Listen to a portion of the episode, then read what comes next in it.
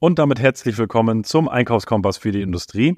Mein Name ist Thomas Lührmann und diese Folge ist eine Interviewfolge. Und wenn du fleißiger Podcast-Hörer bist und auch jemand fleißig jeden Podcast hörst, dann kennst du meinen heutigen Interviewgast.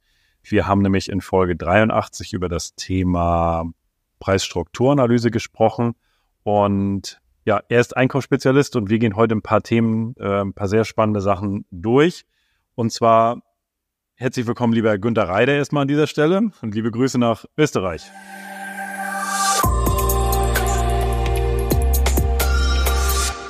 Besten Dank, Thomas, für die Einladung, dass ich wieder bei deinem Podcast dabei sein darf. Es ist mir eine Freude und eine Ehre und auch herzlich willkommen.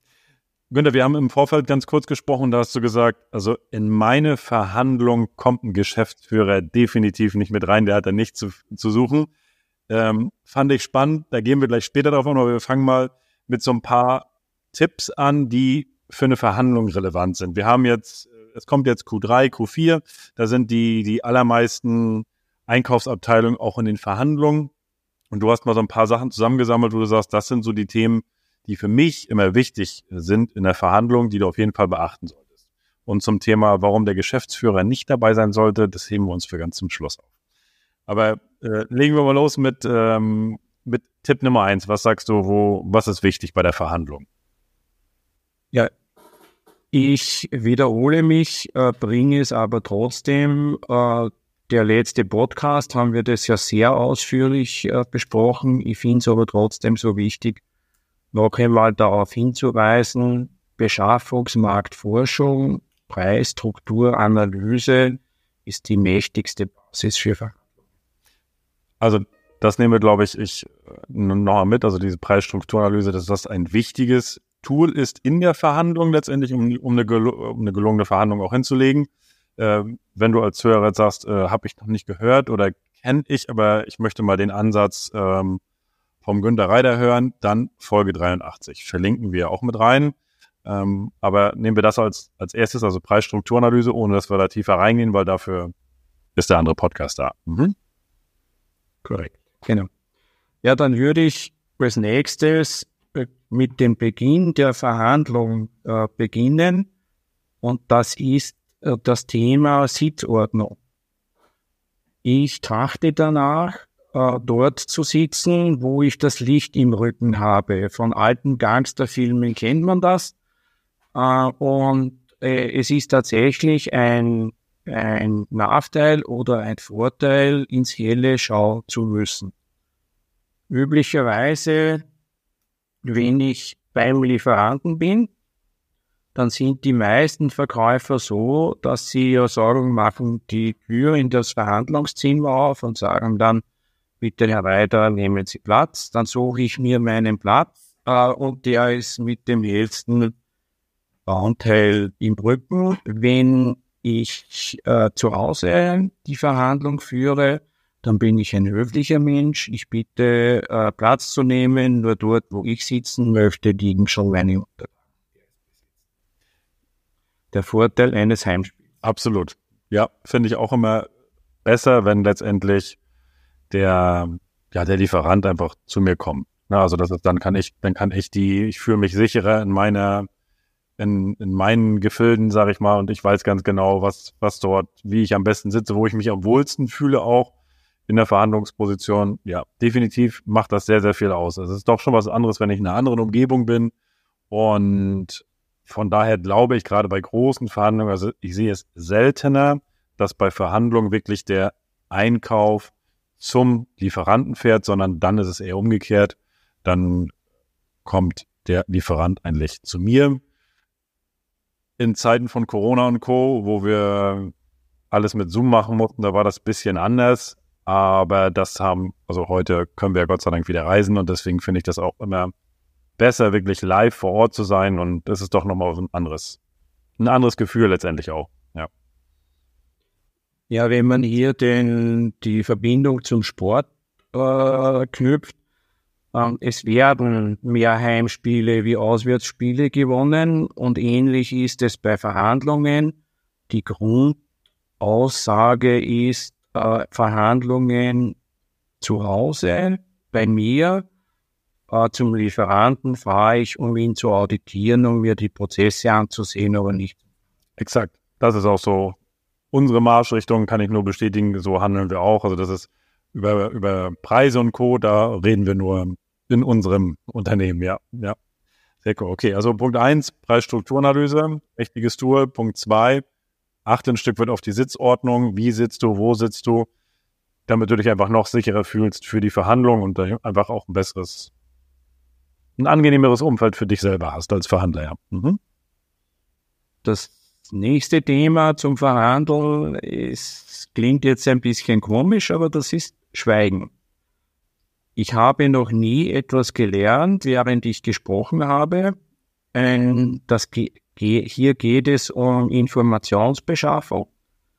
Äh, ein guter Verhandler sagt man, äh, spricht 30 Prozent und hört 70 Prozent zu. Und ein mächtiges Instrument ist das Schweigen. Das kann jeder gerne einmal ausprobieren, indem er einfach schweigt.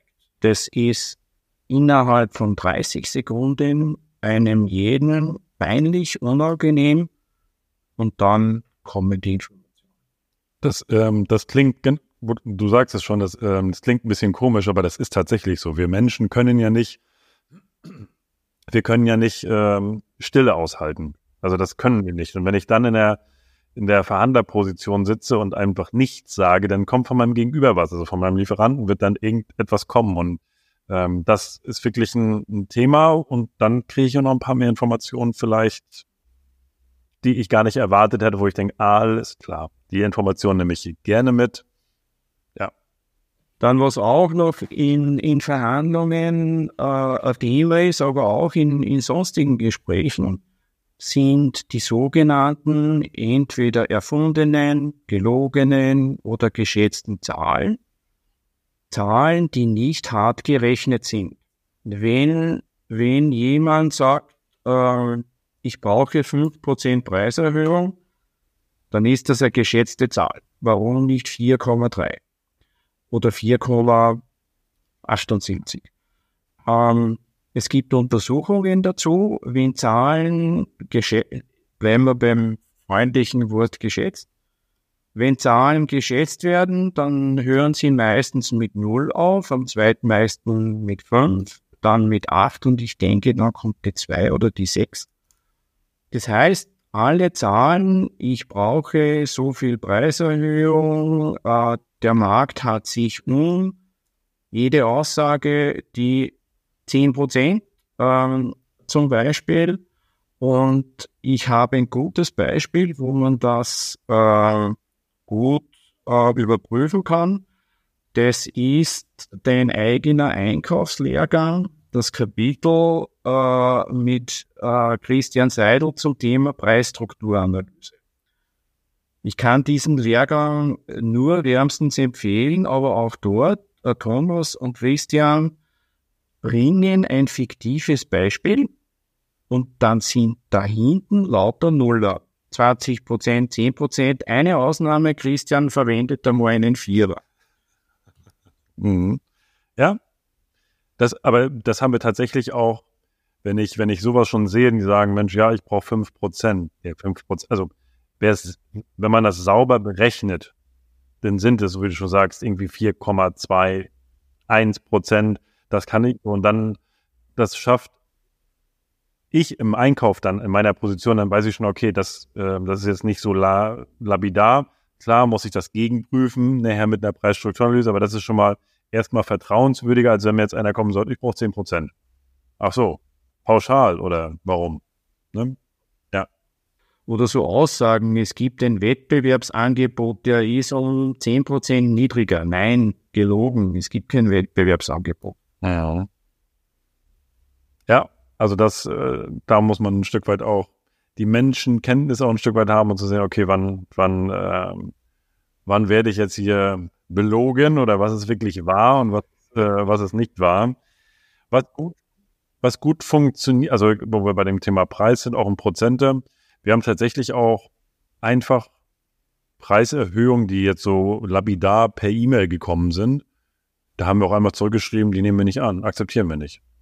Und ähm, da hab, das waren so ein ist letztendlich eine Einstellungssache, wo auch unsere Einkaufsabteilung gedacht hat, nee, kannst du ja nicht machen, da gehen die ja nicht drauf ein. Ähm, ich sag, schick ab. Sie haben es abgeschickt. Alles klar. Ist, äh, sorry, äh, das war eine allgemeingültige äh, Nachricht. Ähm, ähm, machen wir bei Ihnen nicht. Wunderbar. So, das war, auch das funktioniert dann, ähm, gerade wenn das so pauschal, so mit Gießkanne, übrigens alle Lieferanten, ihr habt jetzt fünf Prozent mehr. Äh, nö, Ja, möchte ja. ich nicht, ne? Super. Ja. Ja, ja. Okay, das ist mal ein kleiner Exkurs. Also Preise definitiv oder die Prozente ein bisschen im, im, im Blick haben. Wenn das glatte Prozente sind, ist das schon ein Indiz für, da ist irgendwas nicht ganz richtig. Da gibt es Potenzial. Okay. Genau. Ein, ein weiteres Thema, ähm, das auf der speziell langfristig wir, wirkt, ist die keine Aussagen zu machen, äh, die nicht stimmen oder wo man erwischt werden kann. Man sieht das oft genug. Da sagt jemand, Sie müssen sieben Prozent nachgeben, sonst äh, verlieren Sie den Auftrag. Dann kommt er und sagt, ähm, tut mir leid, das geht nicht, äh, 4,4 Prozent und dann mache ich es trotzdem. Dann habe ich auf ewig den, den Ruf, wenn der Reiter den Mund aufmacht, dann kannst du ruhig etwas abziehen. Also führt dann äh, dazu zu sagen, ich darf mich erst möglichst spät festlegen. Heißt vorher immer immer in, in, mit Aussagen äh, zu bleiben, die keine, keine harte Konsequenz haben. Äh, da gehört dann zum Beispiel auch die angenommen Frage dazu.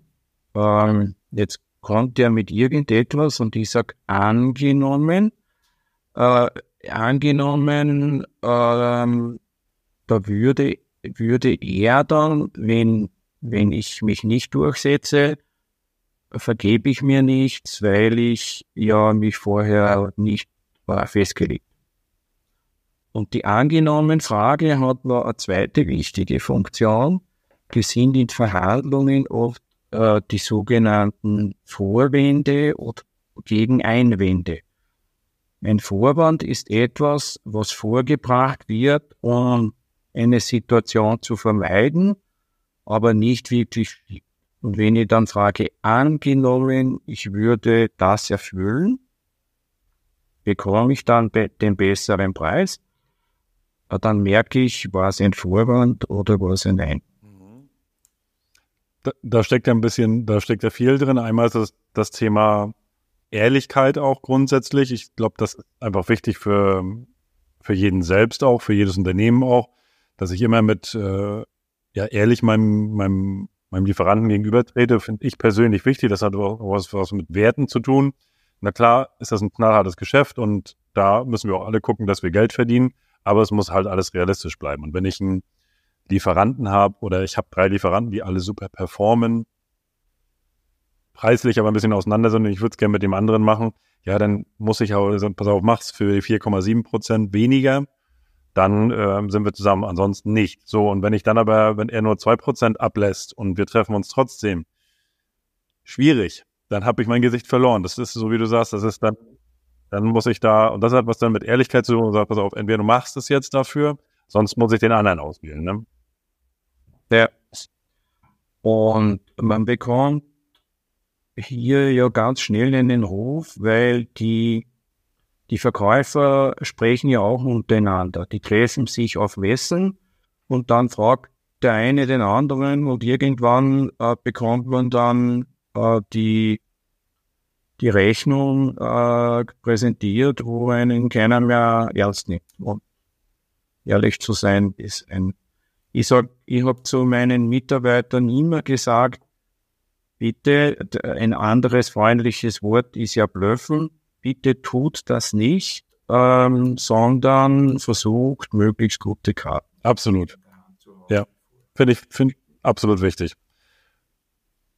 Ehrlichkeit und dieses Thema einmal angenommen, das gibt es tatsächlich ja im Verkauf auch, das ist im Verkauf oder im Einkauf auf beiden Seiten. Ich kann natürlich auch im Verkauf sagen, Herr Reiter, einmal angenommen, Sie würden jetzt die maximale Sicherheit bekommen und Sie sehen, Sie bekommen den Preis, den sie sich wünschen. Dann sind wir im Geschäft. Ja, dann sind wir im Geschäft. Wunderbar. So, und dann gehen wir da auch hin. So, ne? so kann man das auf beiden Seiten spielen. Das ist dann spannend, wenn beide Seiten die Fragen stellen. Ne? Ja, natürlich. Ja, Ja, ja. Okay. Und jetzt, jetzt kommt äh, doch dann die knallharte Frage, die Abschlussfrage. Angenommen, ich äh, habe eine Situation, wo jetzt der Preis bei 93.000 Euro steht. Und dann stelle ich die Frage oder dann sage ich äh, nach guter Einschätzung, wo kann es hingehen? Lieber Verkäufer, wenn Sie mir 89.000 Euro machen können, dann haben Sie den Auftrag. Und es ist mir nur zweimal passiert, dass einer sagt, und wenn ich den Preis gleich la- lasse, habe ich ihn dann auch. Dann sage ich ja, haben Sie ihn auch. Aber es ist mir nur zweimal passiert. Dass tatsächlich der Verkäufer gesagt hat, wenn wir ihn gleich lassen, habe ich den dann auch, den Auftrag? Ja, genau. Ja, das, das ist, das ist, äh, das ist auch ganz spannend, dieses, äh, wer fragt, kriegt eine Antwort, sage ich immer. Und letztendlich, wenn du, wenn du mal fragst, Mensch, wie sieht's aus? Wir müssen da irgendwo hin bei zu 89.000. Boah, das wird aber schwierig. Ja, krieg ich hin. Wunderbar, perfekt. Aber da kommt dann kein Widerstand und dann weiß ich, ah, Mist, eigentlich hätte ich auch 85 sagen können. Genau, und das ist immer das, äh, da, das Unbefriedigen oder unbef man muss damit leben. Äh, man weiß nie, ob man das Optimum erreicht hat und kann davon ausgehen, dass man es meistens nicht erreicht. Ja. Und wenn ich, und ich finde, das hat dann auch wieder nichts mit Bluffen zu tun, wenn ich dann frage, Mensch, wenn wir 89 machen, dann wären wir heute im Geschäft. Das hat für mich nichts, weil wenn er dann sagt, und er sagt dann nachher 90.000, alles klar. Shake hands, das hat nichts mit Bluffen zu tun, wenn er sagt, Mensch, ich dachte, sie wollten so weiter runter. Nein, das ist einfach mein Naturell, das ist meine Aufgabe. Ich bin im Einkauf. Ne? Und da muss ich natürlich gucken, dass alles passt. Also, aber wenn ich dann sage, nee, ich habe hier drei Gegenangebote für 81 und für 82 und wenn sie da nicht hinkommen, sind sie raus, obwohl ich das gar nicht habe, dann, was muss denn jeder mit seinem Gewissen vereinbaren? Meine Werte sind das nicht. Nein. genau. Okay. Großer Punkt. Ja. Ehrlichkeit und einfach mal fragen. Ja. Mhm. Genau, und wie, wie gesagt, hätte ich gesagt, Sie müssen 89 machen und er sagt, tut mir leid, es gehen maximal 91 und ich, ich stimme zu, sind wir dort, wo wir vorher waren. Mhm. Wenn ich die Frage so formuliere, komme ich ohne, ohne äh, Probleme raus und kann den Preis auch akzeptieren. Perfekt, ja. Sehr, sehr gut. Da haben wir schon fünf gute Punkte zusammen, die auf jeden Fall nochmal wichtig sind, auch so für so eine Verhandlung. Hast du noch einen sechsten auf Lager? Einen hätte ich noch. Äh, ich komme immer wieder auf die Preisstrukturanalyse zurück. Und ich denke, demnächst kommt der richtige Zeitpunkt. Wichtig äh, oder ein gutes Instrument ist es, zu niedrigen Marktpreisen, dann, wenn die Lieferanten oft in der Kalkulation von den Vollkosten runtergehen in Richtung Grenzkosten, weil sie Auslastung suchen, und das ist momentan in einigen Branchen der Fall, zu diesem Zeitpunkt eine Preisgleitklausel abzuschließen. Weil man dann einen historisch niedrigen, niedrigen Wert hat. Aber ist in dem Fall ein, ein Beispiel aus der Praxis, zwei Wochen aus. Ähm, wir stehen vor einem Lieferantenwechsel äh, und der neue Anbieter sagt dann zu mir, sagt der Herr Reider, und ich mache Ihnen hier jetzt wirklich einen super Preis und ich weiß, dass der aus den anderen, dass der Preis sensationell ist. Und dann habe ich gesagt, ja, ich kenne die üblichen Mechanismen. Wenn man gewechselt hat, dann tut man sich schwer und dann ziehen sie schon langsam die Preise wieder nach oben. Wenn Sie auf diesem Niveau eine nachvollziehbare Preisgleitklausel hängen können, dann machen. Okay, das heißt, du würdest diese Preisgleitklausel einbauen, mehr auf das, ja, auf die Preisstruktur so ein bisschen, dass du die Preisstrukturanalyse nimmst und, und die als in Anführungsstrichen Gleitklausel nimmst, also nicht jetzt die reinen Materialkosten oder vielleicht auch, aber dass du sagst, diese Struktur, die möchte ich haben. Wenn ihr jetzt auf einmal hochzieht in irgendwo was, äh, was ich nicht nachvollziehen kann, wo dann auf einmal sich die Sätze erhöhen, dann hat sich das. Genau, weil üblicherweise ist es, und das haben wir ja jetzt erlebt, seit 2020, in Zeiten steigender Preise, wo die, wo die ähm, Rohstoffkonditionen anziehen, übersteuern die Verkäufer den Preis, weil manche Kunden brauchen das, die, die Ware, sie, sie legen da ein Premium. Auf so einer Basis eine Preisgleitklausel äh, einzuführen, da wäre ich dann äh, über, über längere Zeit mit diesen zu hohen Preisen konfrontiert. Aktuell geschieht dass manche wirklich äh, nach und wenn die Märkte fallen, dann und die Lieferanten suchen Auslastung, dann gehen sie oft unter die, unter die Vollpreiskalkulation. Hier eine Preisgleitklausel mit speziell der Materialkomponente, das ist ja meistens die größte, abzuschließen. Ja. Da sichert man den Erfolg längerfristig. Okay. Auch nochmal ein sehr, sehr guter Hinweis. Ich habe nochmal eine Frage, also damit haben wir so sechs Punkte jetzt durch. Preisstrukturanalyse, Sitzposition, Schweigen, Prozente da nochmal zu hinterfragen, das Thema Ehrlichkeit und nochmal Leitklauseln abschließen. Was hältst du von ab einem gewissen Volumen, also anders, vielleicht da sind mehrere Fragen drin. Preisrunden. Ab wann würdest du Preisrunden machen und wie viele würdest du machen? Gehen wir mal von aus, wir haben äh, ein paar Produkte aus dem produzierenden Gewerbe, die wir sprechen vom Jahresvolumen von vier Millionen haben davon vier Lieferanten meinetwegen, die potenziell oder Potenzial dafür haben. Wie viel Preisrunden würdest du da drehen? Sagst du, nee, die kommen einmal zu mir und dann äh, kriegen die danach ihre, ihren Rahmenauftrag, ihre Bestellung oder wie viele Runden würdest du drehen? Das hängt äh, von der Preisentwicklung, von der Marktentwicklung ab und das hängt davon ab, äh, ob ich glaube, dass der Preis nachvollziehbar und, und fair ist. Sobald, solange ich mir vorstellen kann, dass ein Preis niedriger sein kann, natürlich immer entsprechendes Volumen dahinter, bin ich lästig, bis ich dort, dort bin, wo ich, wo ich sein kann. Kann sein, dass sie ähm, auch einmal einen Lieferantenwechsel durchziehe, weil nichts ist hilfreicher wie Wettbewerb. Und ein früherer Lieferant, der einen Kunden zurückgewinnen will, macht dann plötzlich ganz andere Preise. Da sind zum Teil Spiralen in Gang gekommen. Und wenn so wie jetzt die Rohstoffpreise wieder massiv verfallen, dann dann haben Sie nächsten Tag äh, ist das Schreiben dort, die Polyethylen-Notierung ist um 200 Euro die Tonne runtergegangen. Bitte, ich hätte gerne eine neue. Und manchmal, ähm, früher war es ja oft stabil, da dann länger nicht. Immer wenn es eine Bewegung im Markt gibt, entweder rohstoffseitig oder wettbewerbseitig. Aber du sagst schon, also wenn du diese Verhandlungsrunden würdest du schon zwei, drei drehen, bis du wirklich dein Ziel erreicht hast und nochmal zu gucken, wo geht was. Äh, gegebenenfalls halt auch die Alternative aufzählen. Wenn das Preislichter halt nicht passt, dann muss ich halt einen Lieferantenwechsel vornehmen, weil der andere performt da einfach und hat einfach andere Preise ähm, und die dann in die nächste Runde schicken. Ja, ja. Mhm. absolut.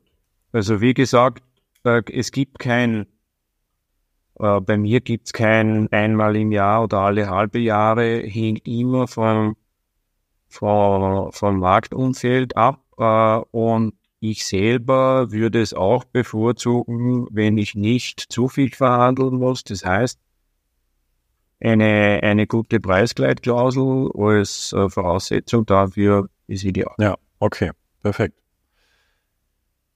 Lieber Günther, ich Danke dir für deine, für deine Tipps nochmal hier an der Stelle zum Thema Verhandlung. Es ist mir wie Ich äh, hoffe, für dich als Zuhörer ist da auch ein bisschen was dabei gewesen und du sagst, ja, da stimmt, da habe ich nochmal einen guten Einstieg. Und wenn dir das noch nicht reicht, wir verlinken natürlich auch in den Shownotes alle Kontaktdaten von Günter Reider. Er würde dich natürlich auch vorbereiten auf die Verhandlung. Also das ist ja auch ein, ein Kerngeschäft. Also gehst du auch richtig rein in die Verhandlung? Also wenn ich jetzt sage, Mensch, wir haben hier einen großen Deal, ähm, kommst du da als Bearingspartner mit rein oder bereitest mich vor? Was, was äh, machst du solche Sachen? Üblicherweise äh, führe ich die Verhandlung im Namen äh, des Auftraggebers. Ah, okay. Wunderbar. Ich sitze da selber drin. Also so Ghost Negotiator wie zuletzt oder in deinem Lehrgang Christian Seidel äh, gesprochen hat, so etwas habe ich noch nicht gemacht. Zum wenn, dann sitze ich persönlich drin. Spannend. Also, wenn du als Zuhörer sagst, das klingt spannend, ich brauche da mal Hilfe und möchte da mal einen wirklich haben, der mir das, der das für mich macht, wo ich von lernen kann, äh, dann ist der Günther da der richtige Ansprechpartner. Du reist ja auch, haben wir im letzten Podcast, Podcast schon gesagt, auch deutschlandweit, äh, wo auch immer deine Kunden sind. Ähm, du kommst zu ihnen und ich glaube, wenn, wenn wir gerade über große Deals sprechen, ist das immer eine Investition, die sich lohnt und äh, wovon beide letztendlich was haben. Genau, keine Frage. Perfekt. Also, lieber Günther, danke dir für deine Tipps und wir, wir haben noch einen. Einen haben wir noch. Ja. Los. Ein, dem im Geschäftsführer. Ach, ah, Mensch, den habe ich ja fast Den habe ich ja fast vergessen. Hat der Zuhörer, das haben die Zuhörer wahrscheinlich auch gesagt, äh, was war das mit dem Geschäftsführer? Stimmt. Okay, den nehmen wir als Bonus noch rein. Genau, danke. Äh, ja, üblicherweise hier geht es um Legitimationsmacht. Äh, ich versuche immer gegen höher gestellte Personen zu verhandeln und auf meiner Seite keine höher gestellten Personen am Verhandlungstisch zu haben. Zu Beginn war das dann notwendig, dass ich Geschäftsführer oder auch den Eigentümer meines Dienstgebers ausgeladen habe. Äh, der Hintergrund ist einfach. Äh, ich habe eine Rückzugsmöglichkeit. Ich versuche mich und meine Kompetenzen eher klein zu machen. Natürlich schön mit stolz geschwellter Brust, was ich nicht für äh, nicht alles darf und ich darf bis 500.000. Nein, äh, ich beschränke meine, meine Legitimation zumindest äh, nach außen und habe dann eine Rücks Rückzugsmöglichkeit zu sagen, ich glaube, das passt. Ich muss aber noch den Herrn Teufelberger fragen, ich melde mich morgen. Sitzt mir ein Geschäftsführer gegenüber oder ein Eigentümer, dann sage ich, Herr, Ihnen gehört das Unternehmen, gilt es jetzt ja oder nein? Und auch hier wieder, ich habe das letzte Mal äh, das Beispiel erzählt, wo ein, ein Eigentümer mir äh, die vorgerechneten Preise gesagt hat, ja, ist okay, aber es gibt auch einen Marktpreis und wieder dieser Mann war es, der in so einer Situation zu mir gesagt hat, sagt, Herr Weider, es tut mir leid, ich muss den Aufsichtsrat fragen, aber ist mir auch wieder nur einmal passiert. Ah, okay, ja. Aber das ist, ist das, das geht auch wieder in beide Richtungen. Das gibt es tatsächlich auch im Verkauf als auch im Einkauf.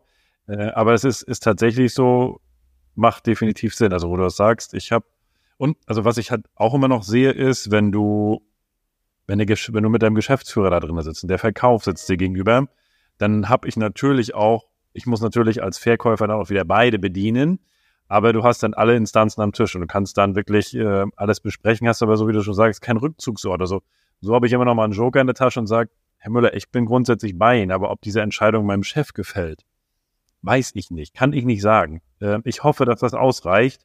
Wenn nicht, müssen wir noch mal eine Runde drehen. So, und dann habe ich ja die Tür schon wieder offen. Ja, sehr, sehr guter Tipp. Perfekt. Ja, das war das Bonusmaterial nochmal. genau, etwas vergessen. Also, wir verlinken alles und haben alles und wir werden bestimmt äh, nochmal die eine oder andere Folge drehen. Äh, die letzte war im Mai, jetzt haben wir, äh, jetzt haben wir Juli. Mal gucken, ob wir im Herbst noch eine Folge machen. Würde mir wieder Spaß machen. Lieber Günther, danke für die Zeit, ganz liebe Grüße nach Österreich und bis zum nächsten Mal. Danke, Thomas. Besten Dank noch einmal. Alles Gute. Servus.